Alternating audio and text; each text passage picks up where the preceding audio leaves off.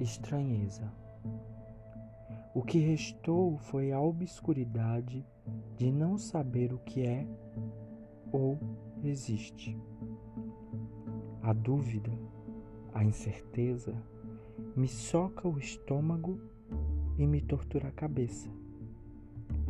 Quando, por acaso, olho para dentro de mim em busca de respostas, agonizo diante do que não sei.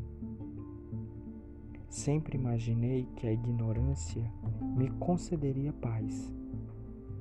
Mas no fim, descobri que o que ganho da ignorância é o anonimato da angústia de não conseguir entender o que nem sei se devo entender. Sou solitário e essa solidão me empurra diretamente ao abismo existencial da não existência, da vida que é ao mesmo tempo que não é.